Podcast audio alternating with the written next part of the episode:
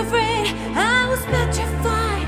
Kept thinking I could never live without you by my side. But then I spent so many nights, kept thinking how you did me wrong. But I grew strong, and I know how to live life. Now you're back from outer space. I just wanted to find you here with that sad look upon your face. I should have changed that stupid look. I should have made you leave your key. If I had known just one second, you'd be back to bother me. No, now go. Walk out the door. Don't turn around now. Cause you're not welcome anymore.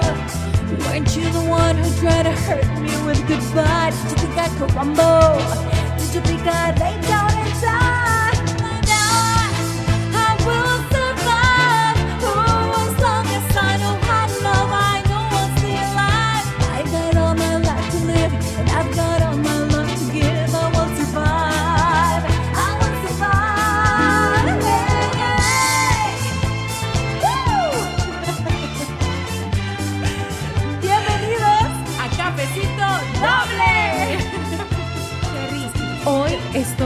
demasiado emocionada. Hoy A ver, empezamos, te contame. quiero contar.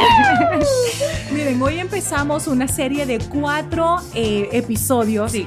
dedicados, hechos especialmente para una comunidad espectacular que ha sido parte de nuestra vida y de nuestra carrera por toda, toda ella. O sea, Sí, no puedo ni siquiera vida. decir desde cuándo, porque detrás de cada video espectacular que alguna vez hemos tenido Sherry y yo, detrás de algún look espectacular, hasta detrás de mi vestido de novia, bueno, vestidos, porque tuve dos, Sí. siempre hubo una persona talentosísima, creativísima eh, de la comunidad gay. Eh, este Y mes es junio, importante. Exacto, en junio estamos celebrando eh, el Pride Month, o sea, el mes del orgullo gay. Ya vamos a entrar en detalle, ya les vamos a explicar para las personas que no tienen mucha, mucho conocimiento sobre este tema, por eso vamos a hacer este episodio de hoy.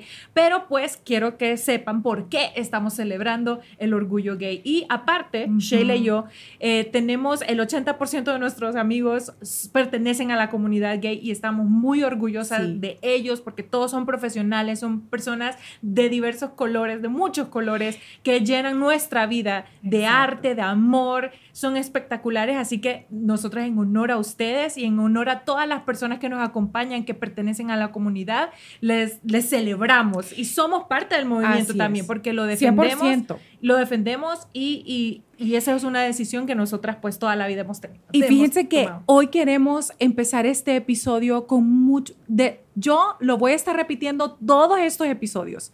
Vamos a hacer esto desde un lugar de mucho amor, de mucho respeto, de mucha compasión y el episodio es para informar, para educar, para nosotros todos aprender un poquito más a que este sea un mundo mejor, un país mejor, una comunidad mejor. Y yo sé que podemos hacerlo y juntos lo vamos a conseguir. Así que invitadazo el día de hoy. ¡Ah! ¿Lo presentas vos o lo presento yo? Preséntalo. Yo lo voy a presentar porque yo fui la que le, yo fui la que le extendió. todo- sí, ella fue la que invité. extendió la, la invitación. Yo lo invité Un amor a propósito. Miren, esta persona espectacular tiene en su perfil uno de los perfiles más lindos que yo me he encontrado.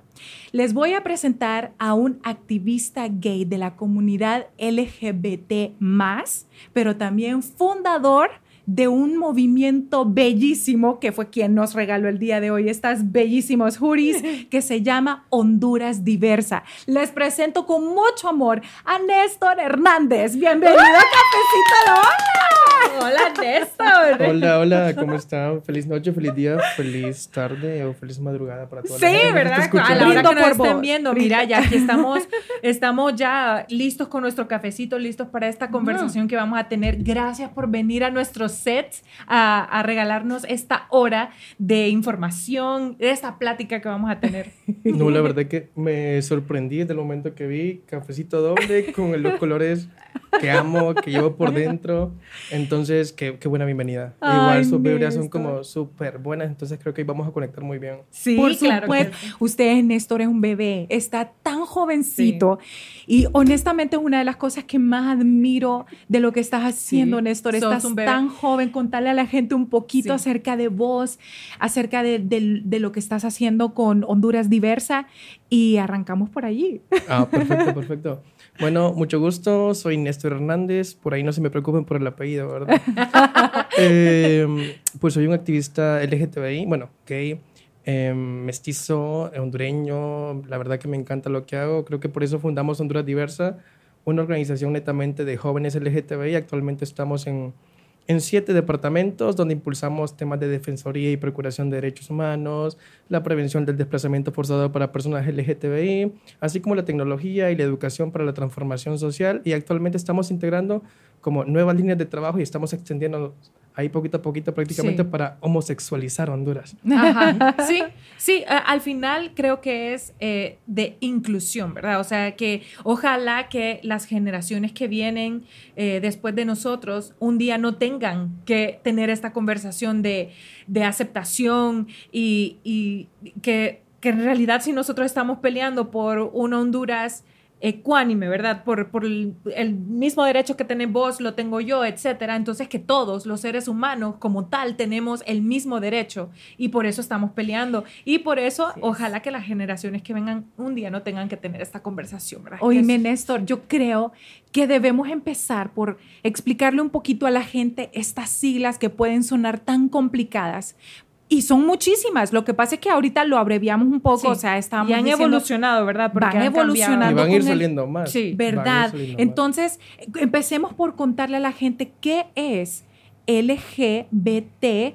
Ahora hay una Q y más. Ajá. Eh, yo entiendo un poquito del tema, pero yo creo que vos sos la persona correcta para empezar a explicarnos un poquito de qué son todas estas letras. Yo les traía como un juego ahorita con ustedes. A Ok. ver. Vamos a explicar como, aprovechando que tenemos aquí tres, cuatro objetos. Entonces vamos a evaluar con estas tazas de, café que tenemos aquí. Ajá. ¿verdad? Ok, Entonces aquí está la sexualidad, ok, aquí está la orientación sexual, ok. aquí está el, eh, la identidad de género y aquí está la expresión de género. Wow. Entonces- Identidad de género y expresión de género. Ajá, exacto. Ajá. Entonces, para entender lo que, somos, lo que son las personas diversas o las personas LGTBI, primero tenemos que empezar comprendiendo estas cuatro, Ok. estos cuatro términos porque son bien importantes porque nos ayuda a diferenciar de que todas las personas somos diferentes, incluso las personas heterosexuales Claro. tienen expresiones, identidades, corporalidades súper diferentes. Así es. Entonces, de allí la palabra diversidad, ¿verdad? O sea, correcto, en el- correcto. Entonces, cuando hablamos de sexo, hablamos, em, ¿qué pasa si yo les pregunto, ¿ustedes tuvieron sexo anoche? Ah, yo sí, yo soy casada. No, mentira. ah, yo sí, yo soy casada, ustedes. Y yo, bueno, no sabía que este episodio iba por ahí, pero la respuesta es no. No. Y, y si yo te digo que sí, porque recordemos que sexo es, Es- con lo que nacemos. Claro, Ah, claro, el ok. sexo con el que nuestros nacemos, aparatos claro. reproductores. ah, bueno, regresemos en el que la respuesta siempre es sí. Ok. Ok, entonces es Sí. como nacimos, con el sexo en el que nacimos, o sea, eh, nuestros órganos sexuales. Correcto. O sea, todos los días tenemos te sexo porque nuestro sexo es, eh, bueno, nosotras en nuestro caso somos mujeres. ¿verdad? Correcto. Ajá. Correcto. Entonces, Femenino, sexo femenino. no, ahí es género. Género. Género. Ah, género es algo que es un- alguna Andamos construcción social. mal. Ok. El género es una construcción social, o sea, es algo que la sociedad te dice. Desde que Ajá. estás niñita, ¿qué te compran? Juguetes, muñecas, cocinitas, Ajá. platitos, Sí. a los niños carritos, qué palas, qué pelotas. Entonces, el género es una construcción social Ok. y el sexo es eh, tus características biológicas con las que naces. Ya. Ya, ok. Ok, ok. Perfecto. Entonces queda claro que sexo son características biológicas con las que nacemos, o sea, cromosomas, aparatos reproductores, las gónadas, que las gónadas son los aparatos reproductores que están internos de nosotros, Ajá. eh, los cromosomas y las hormonas. Y ahora pasamos a la otra parte, que Esta es era la orientación sexual. orientación sexual. pues una orientación sexual es aquella que yo siento hacia una persona. Puede ser de mi mismo género o de mi mismo sexo, y es por atracción física, psíquica, sentimental y emocional. O sea, tenemos que cumplir como estos cuatro requisitos para que sea como una orientación sexual. Sabemos que la OMS y la APA por el momento solo aceptan tres, que es la homosexualidad, la heterosexualidad y la bisexualidad. ¿La No, APA qué es la APA? Eso te iba a preguntar, que qué es? Es la Asociación Americana de Psiquiatría. Ok, Ok. Prácticamente que fue, la, bueno, fue quien en el año 1992 dijo que la homosexualidad dejaba de ser una enfermedad mental. Ay, Entonces, guau. por eso es que cada 17 de mayo se, se trabaja en ese tema y se conmemora el día contra la LGTBI-fobia o el LGTBI-odio en conmemoración a que prácticamente dejó de ser vista como una enfermedad mental. Ajá, ok. O sea que este vendría siendo como lo que te gusta físicamente de otra persona y el corazón. ajá. sentimentalmente. Como que te mueve por dentro cuando ves a una persona, que lo puedes sentir por una persona de tu mismo sexo o una persona, o sea, porque yo puedo ver atractiva a otra mujer también Correcto. y ver como qué lindo su pelo, o sea, qué Ujú. lindo su... Ok, ya entendí. Correcto. Entonces, aquí es nuestros genitales. Sí. No es prácticamente todo lo que tenemos en- adentro de nuestro cuerpo, nuestros cromosomas, nuestras hormonas. Y aquí prácticamente es como nuestro corazoncito, la orientación sexual. Ujú. Ahora vamos con el tema de la identidad de género, que está sonando como mucho, mucho, mucho ahorita por medios de comunicación, porque se habla de una ley de identidad de género. Entonces la identidad de género es como nosotros y nosotras y nosotros nos sentimos cómodos. Ajá. O sea, lo que nosotros prácticamente decidimos ser. Ok. Ah, ok. Entonces, esto es la identidad de género. Si yo posiblemente nací hombre, Ajá. cisgénero, em, pero me siento por dentro desde niña, desde niño, Ajá. que mi identidad de género es la de una mujer, pues Ajá. justamente eso se basa la identidad de género. Ok. A cómo tú te sientes por dentro, cómo tú te autorreconoces, cómo tú te autopercibes. Ok. Ya.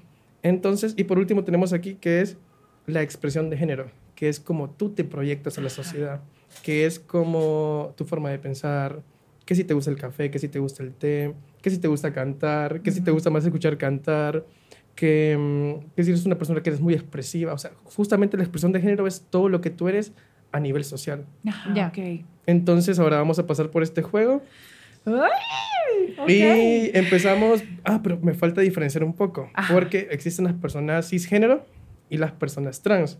O sea, las personas cisgénero Cisgénero. son aquellas que se sienten cómodas con su sexo que fue asignado. Ajá. Y las personas trans son aquellas que se autoperciben con el género opuesto Ajá. al O sea, para entender un poco, cisgénero puede ser una lesbiana que está cómoda siendo mujer, Correcto. pero transgénero es una mujer que no está cómoda, entonces se, se pasa a... Transgrede el género. Como lo dice, género. transgrede el Ya, género. Ajá. Ya. Entonces vamos a presentarnos. Primero me presento yo. Ok. Hola, soy Néstor. Eh, yo soy un hombre gay, cisgénero. Y ya, aquí prácticamente me presenté.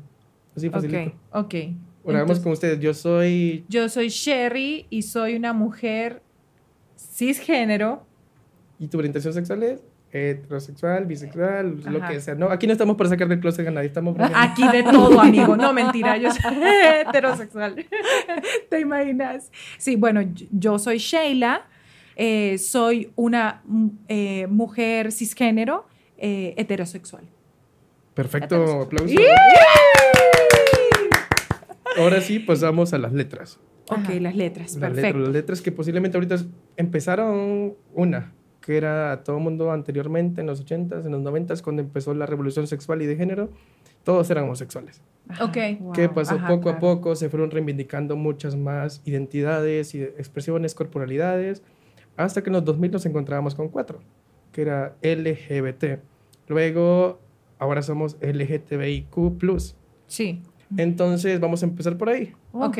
Eh, Papel y lápiz ustedes. porque Papel y Sí, sí, lápiz. sí. Esto es y importante entenderlo porque todo. precisamente, o sea, se escucha mucho hablar de las siglas, pero hay que entender por qué, por qué se habla de estas siglas que, aquí- que representan, ¿verdad? Entonces vamos a empezar, me imagino que con la L. sí, bueno, L, como ya hablamos anteriormente, es una orientación sexual.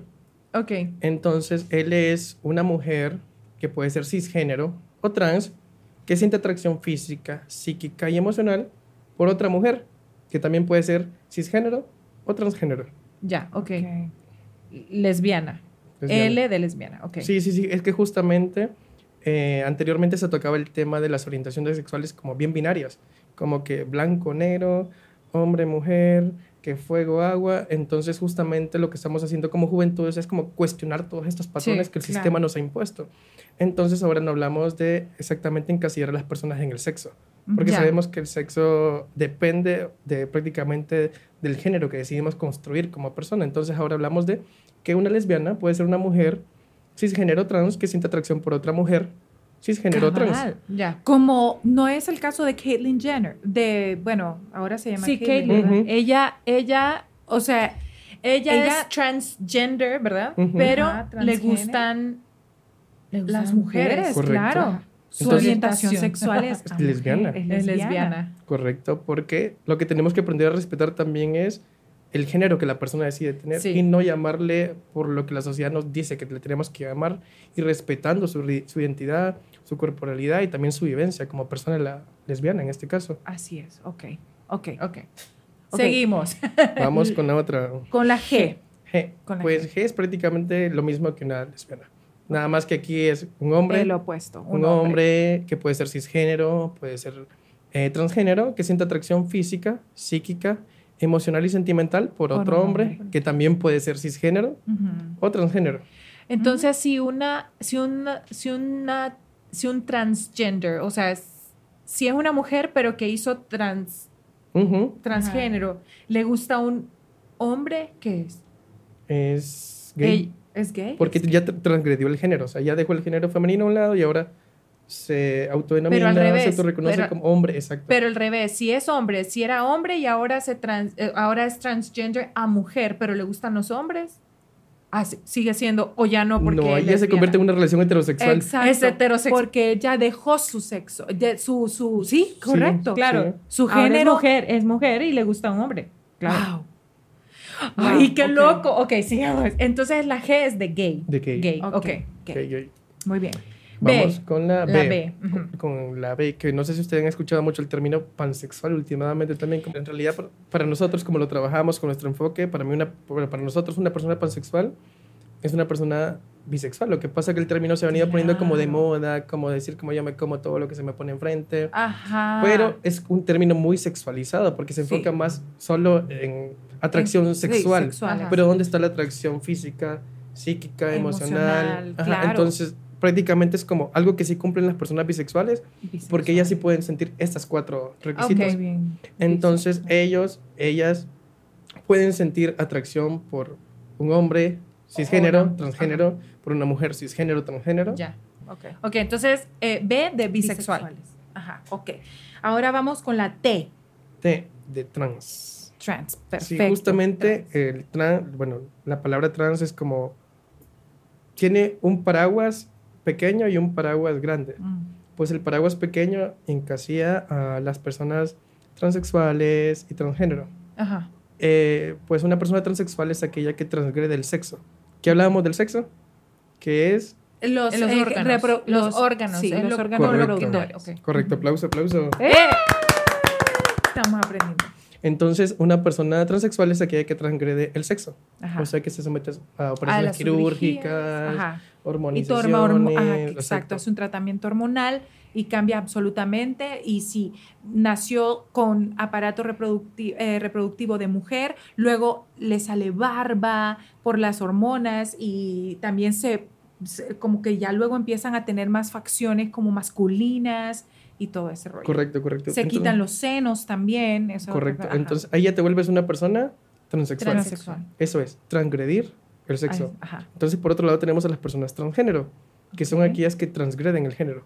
Aquellas que no consideran o que no tienen las posibilidades, como en Honduras, de someterse a operaciones de confirmación de sexo. Entonces, eh, literal, en Honduras no Ah. tenemos ningún endocrinólogo. Tenemos uno, dos, tres eh, allá por San Pedro Sula, pero no brindan atención a personas trans para poderles asesorar en la temática de hormonización, qué hormonas tienes que tomar, qué, y todo este proceso. Entonces, es como, No hay, no hay. no hay. Ok. No hay, no hay. Y tampoco es como tú llegas donde un cirujano y es como, necesito hacerme implantes de seno. Y tampoco también te dicen como, no, aquí no hacemos ese tipo de cosas. Fíjate que, qué curioso porque fíjense que hay una cantante muy famosa, ella, ella es mexicana, si no, no, venezolana, ella es venezolana.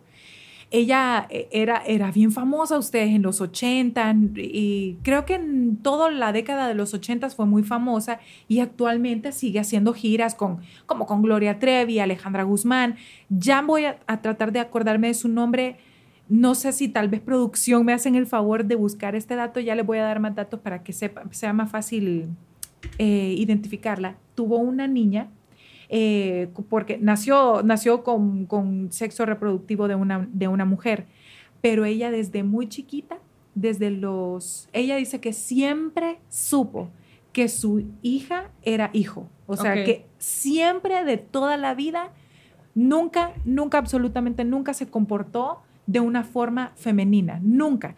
Y le gustaba el pelo corto y le, gusta- le gustaba solo vestir ropa niño de su papá, como de solo se llevaba con niños, le gustaba el fútbol, etc. Entonces ella decidió con su esposo empezar el- la transición de su hija a hijo desde que tenía como, no sé si eran 12 añitos, que es lo que se le permite, creo que son a los 12 años. Y ya está totalmente, ya, ya, hizo- Transformado, ya hizo la transición completamente. Y ella habla muy abiertamente de eso y lo importante que es para los, los papás, los padres de familia, que notan desde muy temprano que su hija o hijo, viceversa, ¿verdad? No son, no se sienten con, como del sexo e- con el que nacieron, poder tener esta facilidad de hacer esas transiciones correctamente en su país. No sabía yo, Néstor, de verdad, que no tenían, que aquí no teníamos en Honduras No tienen. esa posibilidad. No tienen. Por eso nuestras compas trans tienen que ir a Guatemala, porque en Guatemala sí Ay, se encuentran sí. endocrinólogos que bueno, les atienden.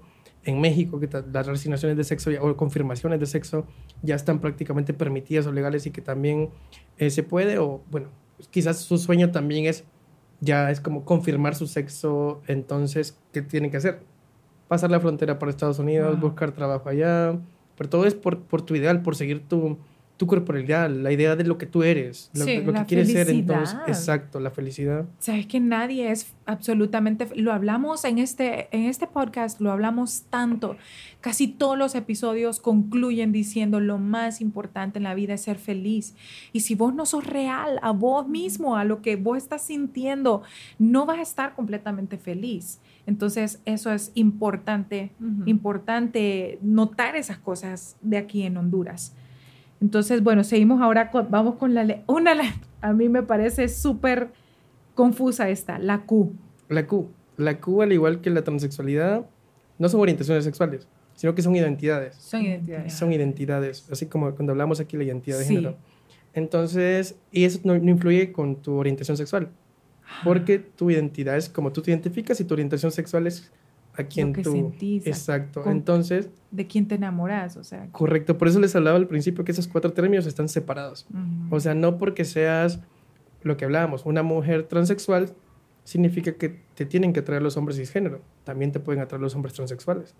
Ok. Mm. Entonces, justamente la identidad está desligada de la ¿Y qué palabra sexual. representa la Q? La Q representa a todas estas personas. Bueno, entendamos cómo surgió la palabra queer también. Ajá, Queer. queer. Que era Es raro, era como. O sea, así, queer significa literal raro. O sea, raro. es- así era ¿en como le llamabas, era como, era como la, la palabra peyorativa, como nos llamaban aquí, como culero, mariquita, que Ajá. salta, muerde almohadas, que mujercita, que. Barbie. Ajá, entonces, justamente la, el, la, la- la lengua. El término queer. Eh, nace de esto, nace Ok, como no una reivindicación a tu insulto. Ok. Por, por ejemplo, a mí la palabra culero en Honduras es como, me encanta, es como, viví un año en España y la palabra marica ya es como súper reivindicativa y es como, Ajá. ¿por qué no lo hacemos en Honduras? Es como, ya- si la reivindicamos y nos sentimos cómodas y nos sentimos orgullosas, como, Sí. ya no van a tener No insultos. te duele y no te insulta. Exacto. Entonces, justamente así surge el término queer como una reivindicación política. Mm. Una reivindicación política, lo que significa ser hombre en la sociedad, lo que significa ser mujer en la sociedad, porque tú puedes tener una expresión, que es la que hablábamos aquí, Sí. una expresión tanto femenina como masculina. Hoy tú puedes decidir como, ay, hoy me siento más femenina, pues me voy a vestir femenina, me voy a pintar. Ah, no, hoy me siento más masculina, me pongo burros. Bueno, un poco Bad Bunny es eso entonces. Correcto. Bad Bunny es una... Absolutamente. Y un poco también Balvin. Un poco también, o sea, se Entonces- pintan las uñas, se ponen faldas, no tienen problema con pintarse el pelo de colores, se maquillan un poquito. Eh, también hay miles de cantantes famosos de rock, porque Correcto. es identidad de género, Correcto. claro, ¿verdad? Expresión. Identidad, expresión, Expresión. expresión. expresión. Es la forma que les gusta proyectarse ante la gente. Correcto, correcto. Claro. Y también son identidades políticas y más ellos que son como personajes públicos, son artistas que construyen prácticamente la idea o, la gen- o lo que va a ser la futura generación, prácticamente nos definen. Ajá. Entonces justamente tener como íconos como Bad Bunny, sí. J Balvin, Miley Cyrus, Demi Sí. Lovato, Lady Gaga, es como Sí. tener estas imágenes de lo que está representando la sociedad en este momento. Y de que si hoy lo estamos logrando, la generación que viene atrás va a correr porque nosotros estamos caminando. y los que estuvieron antes que nosotros se tuvieron que arrastrar, que gatear. Sí, Entonces correcto. justamente estamos, estos artistas están definiendo increíblemente Sí. en la sociedad, la cultura, y creo que eso nos está aportando mucho y también a, a normalizar que Ujú. también somos diferentes, porque como les explicaba, una persona heterosexual no siempre va a ser así, ni así, Exacto. porque tú puedes ser heterosexual, pero puedes tener una expresión de género más masculina. Ajá. Exacto. O- Sí. Muy bien. Sí, eh, y en realidad al final, como decías, todos estos artistas están empujando a la inclusión, que es, de hecho, creo yo, uno de mis temas favoritos, la inclusión, porque ahí es donde, donde entra el respeto por, por la preferencia de otra persona, no importa independientemente de quién sea. Así ok, es. seguimos con el abecedario. Ok, ahora vamos con la letra I. Y, y son aquellas personas que nacen, ¿se acuerdan cuando hablábamos de sexo? Sí. Pues, y es aquella persona eh, que su palabra, bueno, el término correcto es intersexual, que anteriormente era como, ¿cómo se les llamaba a las personas que, o cómo le decían a Lady Gaga? Les hago una pregunta a ustedes. Cuando Ah, decían que sí. tenía pene, tenía vagina. ¿Te acuerdas? Era, ah, cierto, yo escuché eso Oíme, también. sí. Ah, ¿Se ah, ¿Cómo de- decía la No me acuerdo gente? el término. Hemaf- Ah, sí. eh, Hermafrodita. eh, ¿Cómo es la palabra correcta? Her- hermafrodita, Ajá. ¿verdad? Herma, hermafrodita. Ajá, correcto. Ok. Entonces era un término peyorativo. Entonces vinieron las personas intersexuales a nivel mundial y empezaron a decir como que esto es un insulto y queremos que nos llamen intersexuales. ¿Qué significa ser intersexual? Que estás, es o que naces. Inter, intersexual. es como que naces con ambos sexos. Ambos sexos. Que naces con ambas O sea, cromosomas, nacer con, ambos sexos biológicamente, o sea, una persona que tiene vagina y pene. Correcto. Y también compartes... Intersexo. eh, tienes un cromosoma extra. Entonces, eh, lo que pasa, por ejemplo, aquí en Honduras, porque comentarles que el 1.5% de la población mundial es intersexual. Incluso es mayor que el número de personas pelirrojas, porque el número de personas pelirrojas en el mundo es 1.25. ¿Estás hablando en serio? Pero, ¿qué pasa en países como Honduras y en la mayor, en la mayor parte de países como Latinoamérica, África? Que cuando un bebé nace intersexual, los doctores le dicen a los padres como, les damos la opción, ¿ustedes qué quieren que sea? ¿Niño o niña? Entonces hacen una operación quirúrgica como a temprana edad. Mm. La cuestión aquí está y el problema está aquí en que no dejan a que el niño, A que el niño tenga niña, niñe, se claro. desarrolle, tenga mayor, sea mayor de edad, tenga 18 años y elija qué ser. Prácticamente tus padres te asignan una, Sí, una, una orientación, bueno, prácticamente un sexo. un sexo. Ujú. Entonces, ¿qué pasa? Cuando tienes 14 y vas desarrollando 12 años y tus padres querían que tú fueras un niño, tu cuerpo va cambiando. Porque te estás desarrollando. Entonces, ¿qué pasa? Les empiezan a crecer los pechos, cadera, cintura y lo mismo pasa en el sentido contrario. Ajá, y los papás decidieron de bebé que era niño y aquel niño con caderas y boobs y todo. O sea, qué Correcto. difícil. Qué difícil eso. Yo me pongo a pensar cuántos papás se tienen que a- eh, eh, callar estas situaciones por miedo a que también Los, sean rechazados los ellos. sean rechazados Hay de un castigo de ellos Dios. Es como que saber que estás Exacto. pagando. Exacto, Ay, qué qué horrible. difícil. No, Qué no, no, no. difícil. Ok, eh, ok, y bueno, tenemos el simbolito luego, después de la I, tenemos el simbolito de más. Sí, el más representa todas esas identidades de las que hablábamos anteriormente que son disidentes. Variantes. Hablamos de la sexualidad, hablamos de la demisexualidad, de la grisexualidad, o sea, son todas estas identidades que todo, Bisexualidad. ¿Qué Sí. quiere decir eso? pues es, mira que todas estas, disidencias son como, tienen mucho parecido. Ajá. Por ejemplo, una persona grisexual es aquella que primero tiene que sentir una atracción eh, sentimental, no, perdón, sentimental no, como una admiración por esa persona, como decir como, Ajá. me cae súper bien, me siento súper cómodo, entonces es como construir confianza antes de que tus sentimientos, de tu, que tu corazón o de que tu eh, aparato reproductor empiece a sentir como cositas por la otra persona, Ok. por decirlo así. Entonces, Ah. justamente dar como, llegar como este paso de confianza, porque son personas que es como, eh, que han tenido como muchas inseguridades o que se han enamorado, les han roto el corazón, luego se empiezan a valorar y dicen como, ya, ya sé lo que merezco, no me voy a meter con Exacto. cualquiera. Entonces, Claro. es como, construyo confianza y luego es como, bueno, démosle, intentémoslo. Wow. Usted, qué interesante. O sea, la verdad es que Fija- estoy como boca abierta de un montón de cosas que yo, mi, o sea, de verdad no entendemos. No, no siempre es fácil entender todo esto qué información más valiosa. Fíjate que yo me, yo, obviamente, como el preámbulo del mes de junio, yo me puse a leer bastante, vi que también tenía la letra A, por ejemplo, y que es, bueno, dos A's. Una creo que es asexual, correcto. Y la otra A es, no me acuerdo cuál es la otra A, pero son como dos, ¿verdad? Porque no ah, ah, es una, una, que es asexual, o sea, es una persona que no siente atracción sexual o física por ni hombre ni mujer. Mm, fíjate que, por ejemplo, yo salí con una persona sexual y fue algo como bien, bien heavy, porque es como, existen dos formas de ser asexuales. Entonces está la persona sexual que sí puede tener, sí siente atracción sexual y física por una persona y por el otro lado tenemos una persona sexual que sí siente atracción emocional y sentimental, pero solo quieren esto. Entonces... ¿Cómo? ¿Solo quieren sexo? Hay unos que sí, porque... Y hay otros que no. Hay otros que no. Ah, ok, o sea que como decir que yo quiero estar con vos, pero no quiero sexo con vos, solo quiero estar con vos. Exacto. O sea, porque a nivel afectivo me encantás, hay una conexión, quiero abrazarte y besarte y estar así con vos, pero no necesariamente quiero que tengamos relaciones sexuales. Correcto. Y por el otro lado está el, el otro grupo de asexuales que es como, sí pueden tener como esta atracción sexual y física, pero no pueden sentir atracción emocional y sentimental. Qué difícil. Ok. Ay, sí, entonces posiblemente esa es la doja, la doja, la esa, esa, esa, no me gustó a ustedes. sí, esta es la, más, es la más difícil de entender. Y de superar todavía. Es muy difícil de superar. Okay. Y actualmente, ¿cuáles son las siglas eh, que la comunidad utiliza? O sea, ¿hasta dónde llega? Ya, como cada vez se han ido reivindicando mucho más, esperemos que ya para el próximo año tener unas 25 letras por ahí. ¡Ay, wow! no, es broma, es broma. Ya somos, eh, vamos a ver, LGBTIQ+. Ajá, ok. Ocho. Son ocho. Igual, igual que el tema de la bandera. La bandera está súper interesante. Bueno, para empezar, la bandera es hermosa, es súper bonita, representa tantas cosas. Eh, los colores, cada uno de los colores representa algo diferente, ¿verdad?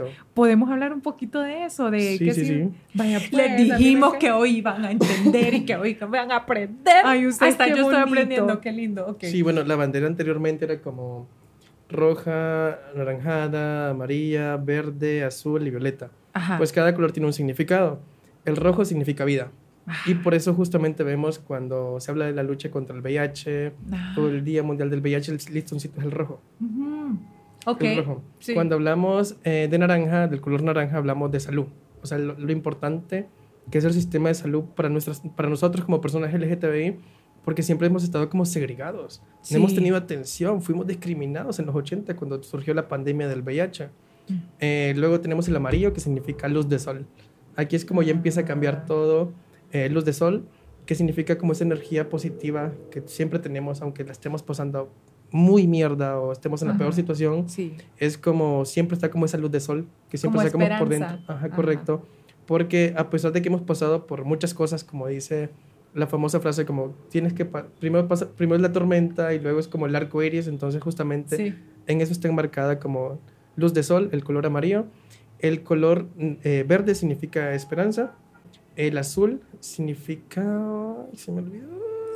El azul vamos a buscar se me olvidó el azul, significa serenidad. Es una palabra muy confusa sí aquí está. Serenidad. Ay qué belleza y el último es espíritu que justamente ah, en octubre se celebra el Día del Espíritu, que se, bueno, nace en Estados Unidos principalmente, como casi todas las luchas sociales del colectivo LGTBI. Entonces, el Día del Espíritu es el día que se realiza en las escuelas y centros educativos en Estados Unidos, que es para prevenir el bullying, el acoso y la violencia en centros educativos. Entonces, por eso se llama el Día del Espíritu, eh, para prevenir también el suicidio de las niñez, de la adolescencia y de la juventud que sabemos que siempre nos pintan en esta serie de Netflix como que son muy violentos, no sé si será la realidad porque nunca he ido a Estados Unidos. Entonces justamente el Día del Espíritu está dedicado a eso y por eso el color morado se enfoca mucho en el espíritu. espíritu. Qué lindo. Mira, te voy a decir, yo estuve leyendo un poco eh, sobre la historia de dónde viene el movimiento, porque ya sabemos que en junio se celebra eh, Pride Month, pero ahora, ¿por qué se celebra en junio? ¿De dónde viene? ¿Cómo inició? Eh, ¿Quién inició todas estas cosas? Entonces, yo creo que vos sabes más, o sea, muy, mucho más esta historia que yo. Pero pues según lo que leí en, en 1969 en Nueva York, Stonewall se llama, que era un club Era, Era un centro- centro un de centro encuentro de- para personas diversas en aquel Ajá, entonces. eh, co- correcto. Entonces, allí es cuando, pues, miren, recuerden que en estos años, en este tiempo, eh, la policía armaba redadas y solamente llegaban a los lugares y se llevaban preso a quien sea que estuviera manifestando su, su preferencia sexual, ya fuera o, o, eh, mujer con mujer, hombre con hombre, o si estaban vestidos o maquillados, eso ya era suficiente razón para llevarse los presos. Entonces, aquí es donde empieza este, eh, hay un disturbio, o sea, un- un- una, un gran, un gran- una gran revolución en donde se empiezan a pelear la, el- la policía con toda la gente de este club, pero dura horas y horas y horas. O sea, Wow. they stood up for themselves y dijeron no más y empiezan a pelear, o sea, defendiéndose. Y a raíz de esto, que dura, si no me equivoco, duró no solo horas, sino que se alargó, Días, ¿verdad? Días, semanas. Entonces comienza a formarse lo que iba a ser la marcha, ¿verdad? Para defender sus derechos. Lo único, como dije al principio, que si me equivoco también corregime, es luchar por tener los mismos derechos humanos que tenemos todos, porque sos humano, tenés que tener los mismos derechos que todos los demás. Entonces, así como empieza en 1969, ¿correcto? Sí, correcto. Es que creo que las personas LGTB hasta antes del 69 siempre habíamos estado ahí como que escondidas, porque era como te detenían, entonces tenías que hacer tus cositas en privadas, que es como el discurso que manejan muchas personas en Honduras, principalmente las conservadoras. Está como que está bien que seas gay, pero en privado, en la casa, Mm. en el hotel, pero en público no se besen, no se den la mano. Entonces justamente era como lo que pasaba anteriormente, que no éramos visibles. Sí. Era como existíamos, pero no éramos visibles.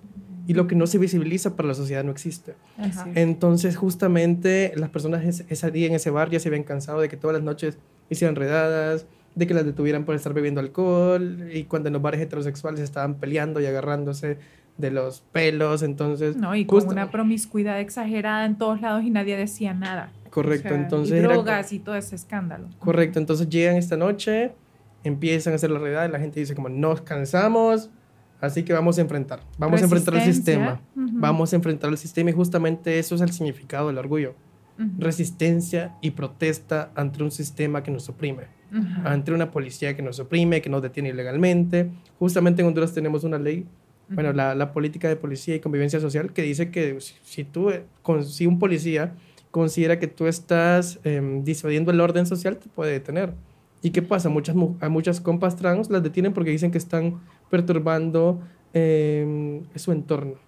Entonces, así de heavy también estamos en Honduras. Entonces, justamente por eso orgullo es protesta, orgullo es resistencia y no una celebración. Y principalmente en Honduras podemos celebrar que nos sentimos orgullosos de nosotros como personas, de nuestros amigos, eh, que ya se aceptan socialmente, pero a nivel político tenemos como 200 años de opresión, Sí. 200 wow. años de no garantización de derechos humanos, porque, o sea, te garantizan los derechos básicos, pero no se te garantizan todos tus derechos civiles y políticos en este país. Entonces, eh, el orgullo inicia así, con una protesta y fueron mujeres trans con VIH, trabajadoras sexuales, quienes movilizaron a toda, prácticamente Nueva York, paralizaron prácticamente a todo el país, hicieron que personas LGTBI que ya se aceptaban socialmente se fueran a Nueva York. Se Wow. fueran a Nueva York, hicieron esta revolución que luego prácticamente vino a ser usurpada por el movimiento gay blanco Ujú. americano que conocemos hoy en día, que es como el típico love is love, Ajá. que les funciona a los europeos, a los estadounidenses, a los canadienses, pero luego cuando tú ves que una pareja, por ejemplo, indígena, gay, Ujú. publica una foto con la frase love is love en Facebook, ves como muchos me divierte, ves como qué asco, ves como qué pedos, porque solo funciona para la gente blanca, Gay, rubia y blanca. ojos azules, Sí. y para la gente que también hay personas LGTB indígenas, eh, de pueblos Afroamericanos. afroamericanos. ujú. Exacto, es como, ¿por qué no funcionan? O sea, por, también es como entender estas diferencias que quizás en Europa, en Estados Unidos, Canadá se celebran porque se les garantizan sus derechos, pero aquí en Honduras es como, Néstor, Claro, y ¿qué qué está miedo. haciendo Honduras?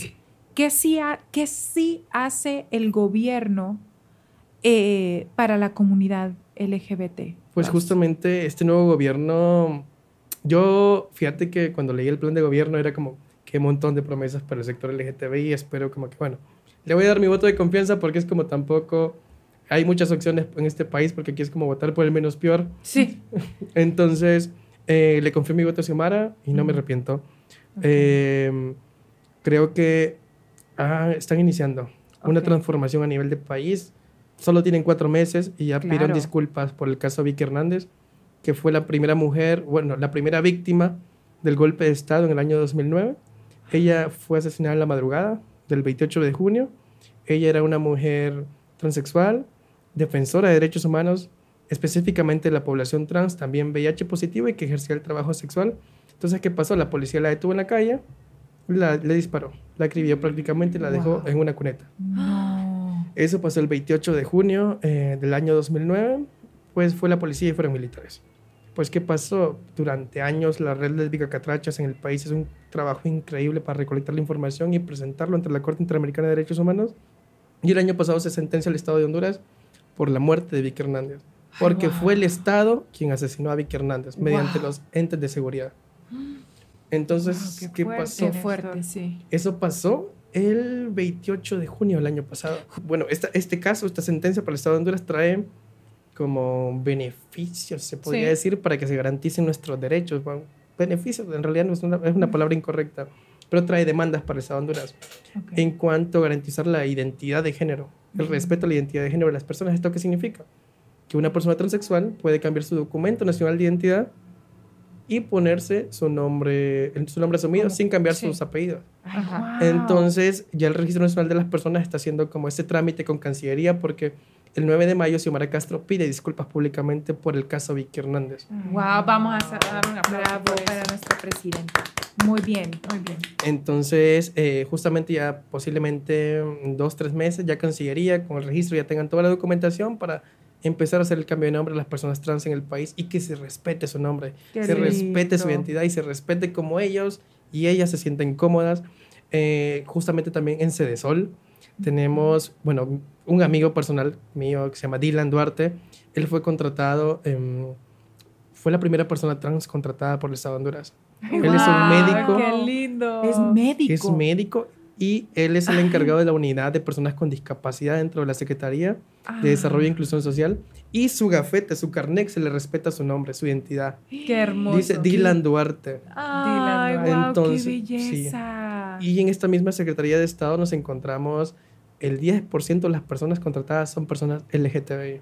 Ah, qué hermoso. Qué qué, bonito. bonito. Entonces- qué lindo. Ok, te quiero hacer otra pregunta acerca de la ayuda que podemos, que, que se puede encontrar en Honduras. ¿Qué pasa si te están acosando? O sea, si estás siendo víctima de un acoso eh, por, por tu... O un bullying excesivo a nivel excesivo. de peligro de suicidios o en esos casos así tan horribles que a dónde puede ir la persona, o sea, a quién acudir. Sí, pues principalmente puede acudir a diferentes organizaciones a nivel de país. Hay, la- hay más en Tegucigalpa y San Pedro Sula, obviamente, porque son como ciudades con mayor población, pero en diferentes regiones del país. También están estos grupos, estas redes em, de personas LGTBI que también brindan asistencia, te brindan referencias, te dicen cómo interponer una denuncia, eh, prácticamente cómo llevar tu testimonio, a juntar pruebas. Entonces, justamente... em, ¿Cómo, ¿Cómo se pueden encontrar estas organizaciones? En, hay, un, hay redes sociales, Facebook, grupos en Facebook. ¿Cómo, cómo digamos, si yo estoy siendo ¿A quién busco? víctima de Como eso? si ahorita dónde, dónde podría Ajá. entrar. Pues em, facilito. Google, Google, organizaciones ajá, en LGTBI de Honduras y te salen ahí todos los perfiles de Ah, Facebook, ok, ah, de Instagram, eh, noticias relevantes, así como te menciona tal organización, la busco en Facebook, les escribo, me responden y así Ya. es como funciona prácticamente todo este proceso. Eh, Y la ayuda, la ayuda es sin, sin importar la edad de la persona ni nada. O sea, puede ir desde un adolescente que está siendo víctima de esto, eh, 13, 14 años que, que necesite ayuda, hasta un adulto que esté siendo víctima de su trabajo. De, Sí, en este caso, cuando eres una persona menor de 18 años, eh, puede implicar repercusiones legales. Entonces, ¿qué se recomienda? Que se lleve a un hermano que le apoye, a una hermana que le apoye, Ah, a una es tía que le avale como una persona mayor de edad, de que la organización no está influyendo en este menor de edad, porque lo que la sociedad dice es que los queremos convertir. Ajá, ya, ya entiendo. Ajá, por dónde entonces, justamente, para llevar como esa parte legal, y tener como ese respaldo de, bueno, me firmó esta persona, aquí firmó y a quien le vamos a dar el acompañamiento, en este caso no es a la víctima, sí se le da a la víctima, pero siempre y cuando quien vaya a firmar al Ministerio Público, quien dé testimonio, quien adjunte las pruebas, quien también respalde testimonio de la víctima, tiene que ser la persona, en este caso, que puede ser un familiar, su tía, su tío, que si quizás la persona vive con su madre, pues si su padre le apoya, pues que su padre le brinde el acompañamiento. Ya. Pero siempre tratamos de tener Si es este menor de edad respaldo. necesita ir acompañado. de Ustedes alguien. saben que siento que deberíamos de mencionar, eh, tengo así como en, mi corazón, como yo sé que el gobierno tiene una gran responsabilidad porque honestamente ellos son los que, lo- los mandatarios son los que pueden tomar las decisiones grandes, pueden garantizar que las cosas sí sucedan, etcétera. Pero ¿qué podemos hacer nosotros? Creo que principalmente empezar a cuestionarse a sí misma, empezar a ver que no todas las personas somos iguales, que no todas las personas pensamos iguales. Creo que hay que ver esto como de, un- de un punto de vista de cultura de paz transformadora, de, de que tenemos de que paz de que primero tenemos que empezar a respetar, a oír, eh, a respetarnos a nosotros mismos como tal, a educarnos ahora. Aquí tenemos mucha información. Asegurémonos de que cuando entremos aquí busquemos información sean de organizaciones reales y no de noticias amarillistas. No nos guiemos por lo que dicen todos los medios de comunicación. Eh, y como ustedes comentaban, preocupémonos por ser felices nosotros mismos antes de andarnos metiendo en la vida Exacto. de los demás. Porque eso era lo que hablábamos justo antes de comenzar, que no es necesario que lo apoyes o ni siquiera que lo entendas. Lo importante aquí es que lo respetes. O sea, todos tenemos el derecho de ser quienes queremos ser. Nadie tiene que meterse. O sea, tus gustos son tus gustos. Aquí lo importante es el respeto. Empieza todo por el respeto. Eh, eh, un mundo con, con- con respeto y con compasión te lleva más a un mundo, un país en este caso, con más amor y al final del día el amor es lo único que va a hacer un verdadero cambio. Ok, fíjate que hay otra cosa de la que me gustaría hablar, porque hay una lista de preguntas que nosotras tenemos aquí, que, ojo, son preguntas ridículas. A mi forma de ver, muchas de estas son preguntas súper estúpidas, pero Sí. lo, lo tenemos que mencionar porque es algo que mucha gente pregunta y Por ignorancia, Por o- ignorancia. y por falta de interés. Y fíjate que nosotras somos gemelas, hicimos un episodio no hace mucho eh, acerca de preguntas que nos hacen que nosotros como, por favor, eso, o sea, qué- qué- qué ridículo, pero, pero entendemos por qué la gente hace esas preguntas. Entonces, bueno, aquí tenemos una lista de preguntas para que comentemos un poco sobre eso. La primera es, ¿quién es el hombre y quién es, una, eh, quién es el la- hombre y quién es la mujer en una relación homosexual? Uf, es que es una pregunta bien machista y misógena, porque es como, Totalmente. Nos dice como que la mujer literalmente es como, tiene que estar en la casa barriendo, cocinando, limpiando, la sumisa. horrible. En- Yo creo que, fíjate, te voy a decir una cosa. Yo creo que cuando yo me hice esa pregunta, porque yo también me la hice en algún momento y le pregunté a algunos de mis amigos, yo específicamente me preguntaba sexualmente. O sea, yo Sexualmente. decía, pero ¿quién, quién, quién? Entonces me explicaron. Lo que me dijeron fue, lo que pasa es que una relación puede ser uno activo y uno sumiso o ambos, ambos. Ujú. ¿Vos nos puedes explicar un poco de eso? Yo sé que está Sí. rico, pero, pero es información, gente. Sí. Hay que saber estas cosas. Bueno, están como estos tres roles eh, una persona gay, que es como el activo, que es como quien domina la relación sexual, el pasivo, que es como el sumiso, y está los versátiles, que son, o intersexuales, intersexuales, perdón, no. Ah. Inter, que son como esas personas que se acoplan a ambos roles, Ajá. Ah, ok. Entonces- se adaptan. se adaptan.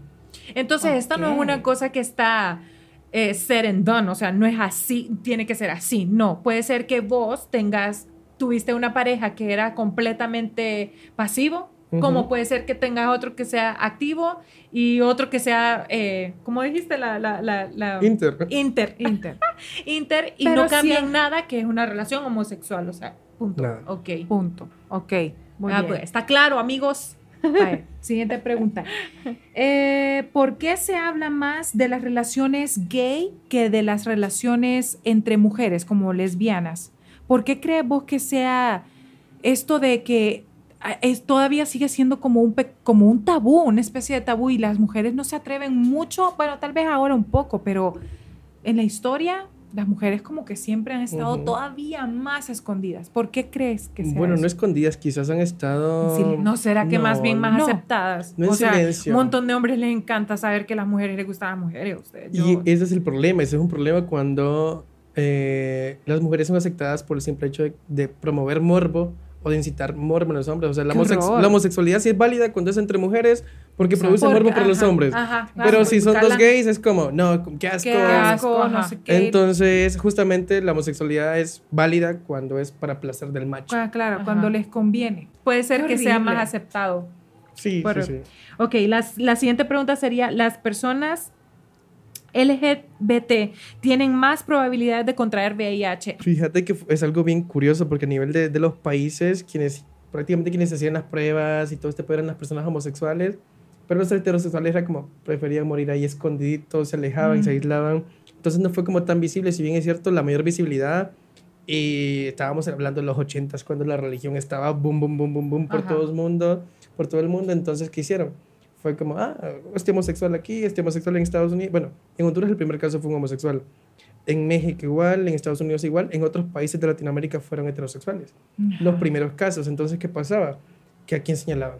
A Honduras, a México y a Estados Unidos, porque no. Son los ahí fue el homosexuales, son los aberrantes, son los Los pecadores. prototipos, los, no, hay, un, hay una palabra, como em, estereotipos. Correcto. Que piensan que porque uno pasó, fue así con uno y entonces ya lo. Es, estigmas, son Correcto, estigmas. correcto. A nivel de país, las mayores estadísticas de infección son de heterosexuales. Pero lo más importante es que cuando tengamos relaciones de riesgo, es como un mensaje que les mando clarito a los que están en casa, cuando tengamos relaciones de riesgo, que no utilicemos condón, que se rompió, que pasó esto, entonces como vamos a hacernos la prueba tres meses después. Ya. Porque si nos la vamos a hacer mañana y hoy fue la relación de riesgo, de No. nada sirve porque el virus es imposible que se pueda detectar, en el cuerpo por ese, por este momento. Entonces tenemos que pa- pasar un periodo de ventana que dura tres meses. Ya. Que por cierto, ustedes, ese tema de cuidarse es tan importante. O sea, yo creo que la gente, las generaciones nuevas, o sea, la- la man- las- los más jovencitos, a veces le pierden un poco de interés y le quitan importancia a eso. Y la verdad es que no pueden hacer eso. Tienen que cuidarse, todos homosexuales, heterosexuales, todo el mundo, ahora que el, sexo es tan abierto y está tan a la mano de todo el mundo, con tantas páginas web que hay ahora, eh, aplicaciones para salir con gente, hay unas aplicaciones que son meramente para tener encuentros sexuales entre no solo eh, homosexuales, también heterosexuales cuídense mucho. Nunca les, nunca, si ustedes son de, no estamos promoviendo que lo hagan. Al contrario, yo creo que una persona mientras más cuide su cuerpo como, como si fuera un, como si fuera algo sagrado, es mucho mejor ustedes cuando de verdad llegan a encontrar el amor de su vida, que ese amor está en todas las formas y en todas las presentaciones de verdad hay un arrepentimiento tan grande de, ¿sabes qué? Debí haber esperado, debí haberme cuidado y guardado. Yo, yo promuevo mucho eso ustedes, pero si lo van a hacer, cuídense mucho. Cuídense como, como de verdad si fuera el último día de su vida, como esto no, me va, no va a acabar con mis sueños, con mi vida, con mi salud y con mi familia al final. Ujú. Bueno, ahora vamos a hacer la siguiente pregunta Ta, lógica. lógica. Eh, ¿La terapia te puede cambiar tu orientación sexual? Escucho eso todo el tiempo. Como terapias de conversión. Terapia con- terapia con... sí, Sí, Ah, no. Lo que hemos vivido históricamente las personas LGTBI son... Anteriormente se, no- se denominaban terapias de conversión sexual. Pero ahora se denominan esfuerzos para corregir la orientación sexual e identidad de género. Espera, o sea, eso existe. Existe, ¿De en este país existe, bueno, tenemos una iglesia en la Ceiba, aprovecho a comentar aquí, no, no voy a decir el nombre porque estamos haciendo la investigación, pero sí voy a decir la ciudad, tenemos una en Ceiba y una en Cihuatepeque que si tus padres o si el pastor de la iglesia te ve como rarito, rarito Ajá. entre comillas de niño, te mandan a campamentos y te empiezan a cuestionar de tu sexualidad, que si te gustan los niños, que si te gustan las niñas, que te ponen a orar, que prácticamente utilizan la Biblia para Uy, me estoy, Castigarte. estoy en shock. Yo creía que esto era súper claro. old school. O sea, pensaba No. que esto era como de la vieja escuela, No. que al principio el- de- decían, como lo mencionábamos antes, que era una enfermedad y que te podían cambiar. No lo puedo Fíjate que me parece, me parece un golpe muy bajo utilizar algo tan sagrado como la Biblia para hacer a una persona sentirse que no vale nada. Me parece a mí, o sea, lo digo con todo el respeto del mundo, ustedes saben que todos los comentarios que estamos diciendo el día de hoy aquí van con, desde un lugar de mucho respeto, pero cuando una persona utiliza algo tan importante y tan sagrado para hacer sentir a una persona que no vale absolutamente nada. Es y- súper y, para hacerlo feliz, Es- infeliz, pero lo más infeliz y hasta que lleguen a esos niveles de suicidio, el porcentaje de muchachos de la comunidad, de, la, de, la, de toda la comunidad LGTB, LGBT, plus, son, es bien alto, ¿verdad? O sea, el bullying que se le hace Sí. es tan agresivo. Bueno, yo a lo largo de mi vida he conocido 10 personas que me siento súper mal porque no pude detectar que estaban mal Mm. y se nos fueron. No se nos fueron creo. por, No. por decisión propia y es como algo que, que No duele y también es como, creo. ahora es como, también entiendo por qué estoy aquí, porque quiero que nadie más creo. siga pasando por esto y porque los esfuerzos para corregir la orientación sexual e identidad de género no solamente se quedan en la Biblia, también transgreden a la familia cuando tu hermano, por ejemplo, se han presentado diferentes casos en Honduras reales y verídicos que los tenemos documentados. Por ejemplo, en la Ceiba pasó que su hermano mandó a pandilleros a que violaran a su hermana que era lesbiana como ¿Qué? una violación correctiva para decir como que, que no has probado hombre. No. Fue súper heavy. Cuestiones así pasan para querer corregir desde la familia la orientación sexual de sus hijas, de sus Pero, o hijos. sea, estamos hablando del hermano. O sea, qué clase de... de- Eso es más enfermo tenés que cualquier ser otra cosa del planeta. inhumano, o sea, es, esto es súper fuerte, esto que nos estás diciendo. No puedo creerlo. No, y la cantidad de cosas que no sabemos, que no nos damos cuenta de esto. Correcto. Néstor, ¿vos cómo te... cu- ¿Cuál fue tu experiencia? ¿Cómo decidiste, en, eh, cómo decidiste convertirte en un activista eh, de la comunidad y luchar Y si puedo por sus agregar a derechos? eso, puedo agregar, agregar a eso, porque es un tema del que vamos a hablar Ujú. en, estas, en estos cuatro Ta, ta, episodios. ta, ta. ¿Cómo saliste del closet?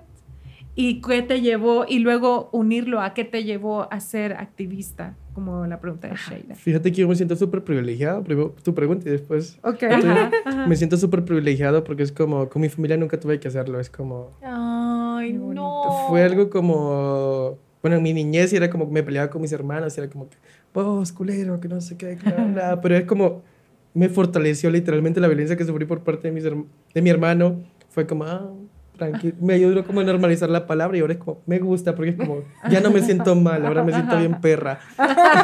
Entonces... That's it, bitch. Entonces fue, fue así, y luego fue como empecé a vincularme, empecé a trabajar con una organización en la temática de derechos humanos. Yo era el oficial de derechos humanos de esta organización cuando tenía 20 años. Entonces mi, mam- mi mamá ya lo sabía, o sea, la googleó y fue como que, ah, está Tu trabajando mamá aquí. siempre supo, Néstor, o sea, tu mamá fue de esas mamás que desde chiquitito te lo vio y te, te notó que tu, cuál era tu, tu orientación y tu identidad y fue de las mamás que te que no, no, no, no tuvo que entablar esta conversación con vos. Fíjate que una vez sí me lo preguntó, yo creo que tenía como 14 años por ahí. Estaba hablando con alguien por teléfono, la- eh, en aquel entonces eran como unos teléfonos que se escuchaba mucho porque era muy malo. ¿Y la- si era tu novio? Era un ligue por Estábamos ahí. como ligando por ahí. Y era, lo peor es que era de San Pedro. Entonces es como Ay, mi mamá escuchando la voz y cuando terminó la llamada, Iván, porque así me dice mi mamá, Iván, sos culero. y yo como que tenía 14 años, no estaba listo todavía fue como, no, no sé. No sé. No sé, Entonces claro, después de eso 14. fue como, busco, bu- bu- google la organización, trabajas aquí. Ah, está bien. Y después como me ven con mi camisa. Me ven con mis chapas, con mi bandera, es como, me, me tienen en redes sociales, es como, ya sabemos. Ya Entonces es como, yo lo hice así para no sufrir de forma violenta y para querer normalizar de que somos personas normales, porque lo- a lo un heterosexual nunca le dicen, ay, te gustan las niñas, o, Ay, o sos cierto. heterosexual, Ujú. Sos hetero, sos normal, ah, no. Nunca les dicen eso a los heterosexuales. No, jamás de la sí, vida. sí.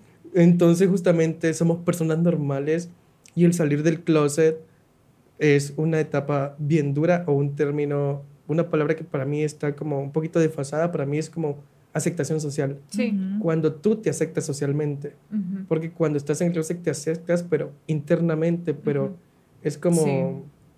Entonces, tu iniciación en, en todo esto de la, de- eh, tu- el movimiento de Honduras diversa y todo eso fue eh, a raíz de dar apoyo nada más a la comunidad. O sea, no te Hacer pasó nada que te llevó a eso, sino es como alguien tiene que hacer algo. Correcto, Yo correcto. quiero que hacer requiere algo. de tanto valor, Néstor. O sea, mira, necesitas tener, eso es ser un hombre de verdad, mira. Eso sí te lo digo que es ser un hombre, querer hacer vos el cambio por los Claro. demás, para que un- el día de mañana otras personas puedan vivir libremente, puedan tener igualdad de condiciones en todos los sentidos. Y miren, no me pueden negar que más de alguno de ustedes ha sentido lo que, lo que es ese rechazo con, ahorita con el COVID.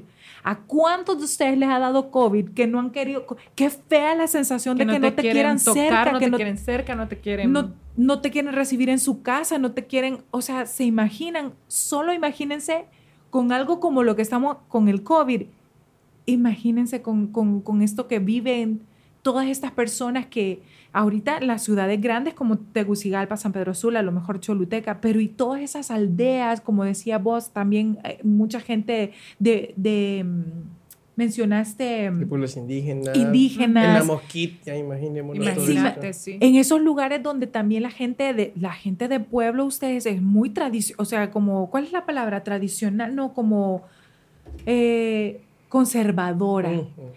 y, y no entienden de todas esas cosas. ¿Cómo hace un joven en esas condiciones? ¿Me entendés? O sea, siento que lo que estás haciendo, Néstor, Sí, tiene tanto admirable. valor, te admiramos Sí, muchísimo. mucho respeto y, y, y admiración, de no, verdad. es mutuo, es mutuo, la verdad.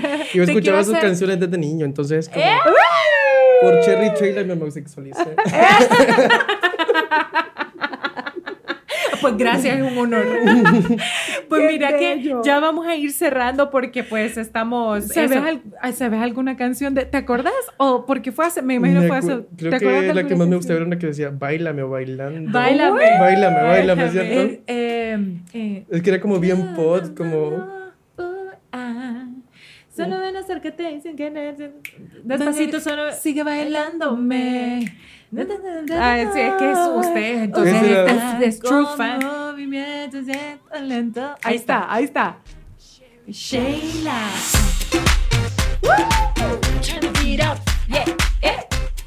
Cheers. Para Néstor. Cheers. Uy, sí, hombre. Sabes que te estoy mirando. Ah, ah. Solo y sin temor. Despacito, solo sigue bailándome.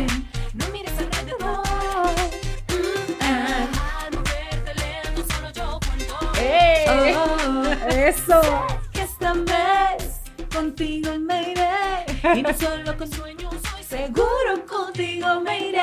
Sigo tus movimientos. Hey, hey, hey, oh. Sigue lo que yo siento. Hey, hey, hey, oh. Sigue.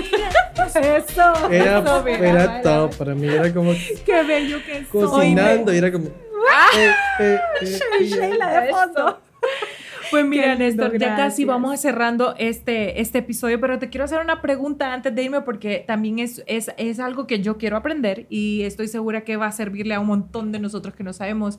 ¿Qué ¿Con qué palabras no debemos dirigirnos al- a nuestra comunidad eh, homosexual, LGBT y Q más?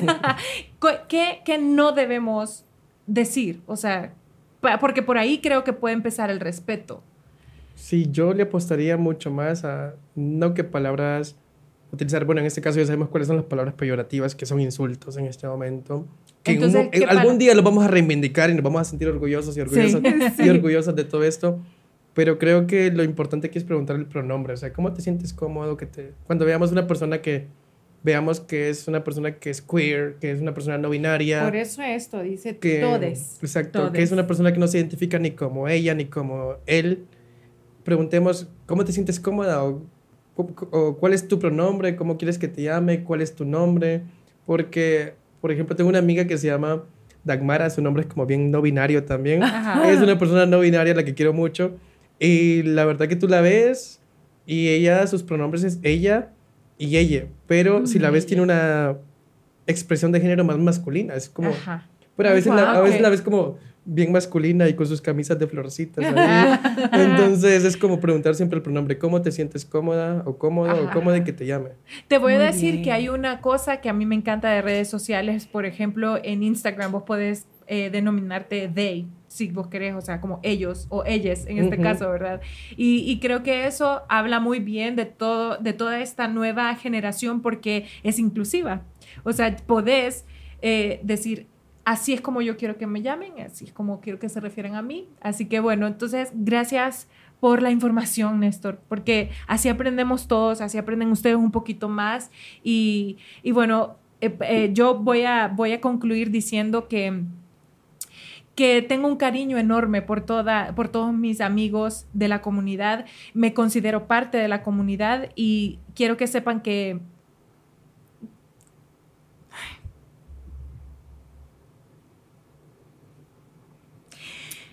La, la lucha, somos parte de esa lucha con ustedes y vamos a estar allí en a lo largo de todo el camino. Cuenten con nosotras siempre.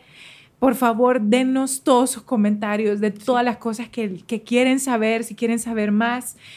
Gracias por, por todos estos años apoyándonos y ayudándonos tanto y convirtiendo nuestra vida y nuestra carrera en algo más bonito, lleno de color. Sí, es, eso era lo que iba a decir, que toda nuestra comunidad ha sido responsable de llenar nuestra vida y nuestra carrera de éxito, de color, de amor, de respeto. Y yo creo que solo podemos ser recíprocas y, y, y poderles dar lo que ustedes nos han dado por tantos años. Les debemos tanto, ni saben, es que ni saben, Néstor, o sea, de Y- verdad.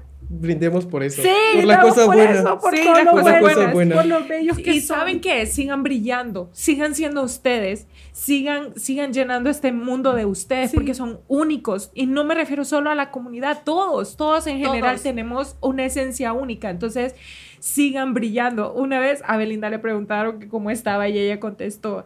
Como siempre, triunfando como siempre.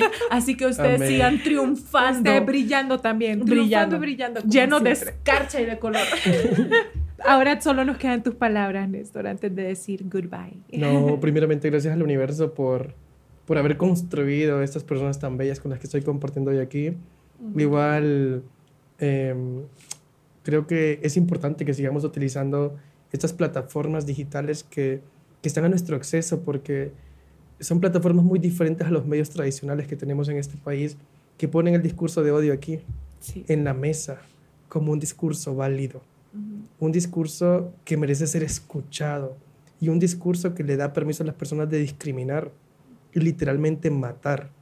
Entonces creo que esas plataformas son de uso gratuito, o sea, las podemos Exacto. utilizar.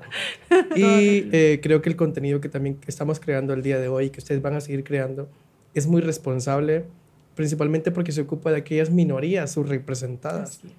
Y sobre todo aquellas mayorías, minorías perdón, que han sido oprimidas históricamente. Entonces, felicidades por su trabajo y para las personas que también están en casa, pues nos pueden seguir en Honduras Diversa Sí. y por ahí vamos a estar subiendo más contenido y más colaboraciones aquí con mis nuevas amigas. Ami- amigas para siempre. Eso. A todos ustedes en casa que nos, que nos estuvieron escuchando durante todo el episodio, mil gracias. Nos vemos el próximo martes con un super episodio. Así que hasta la próxima. Esto fue Cafecito Doble. ¡Ey! Ya me perdí. dime. No sabía que te gustaba. Esta era como mi canción top en aquel entonces. ¡Qué cool! Y siempre en la Teletón porque mi mamá